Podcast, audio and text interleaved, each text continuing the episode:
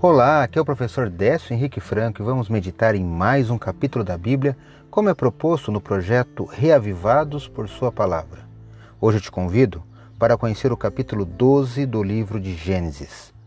Este capítulo apresenta o chamado de Deus a Abraão e, na segunda parte, ao relato de sua passagem com sua esposa pelo Egito.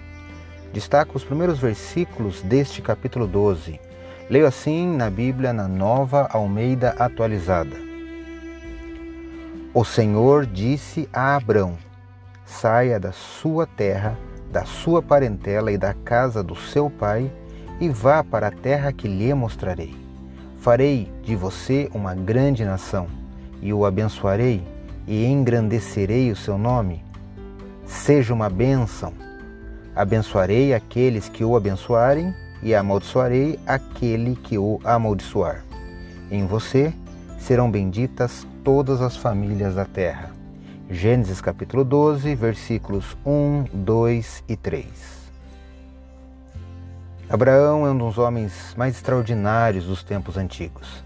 Ele é exaltado como homem de Deus nas três importantes religiões do mundo de hoje: o judaísmo, o cristianismo e o islamismo. Durante os primeiros anos, seu nome era Abrão, que significa pai exaltado. Suas aventuras espirituais e seus momentos de crise também são registrados na Bíblia e vamos acompanhar aqui nesse projeto. Abraão deveria deixar tudo para trás a fim de ir para uma terra que Deus lhe mostraria.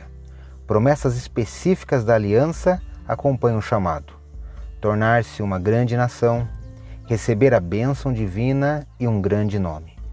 Abraão começa então uma longa jornada em obediência à ordem de Deus e, por isso, foi chamado de o pai da fé.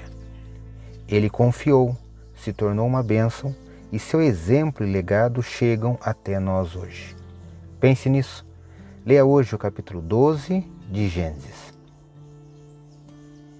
Este foi mais um episódio do podcast Reavivados por Sua Palavra, apresentados por mim, Décio Henrique Franco.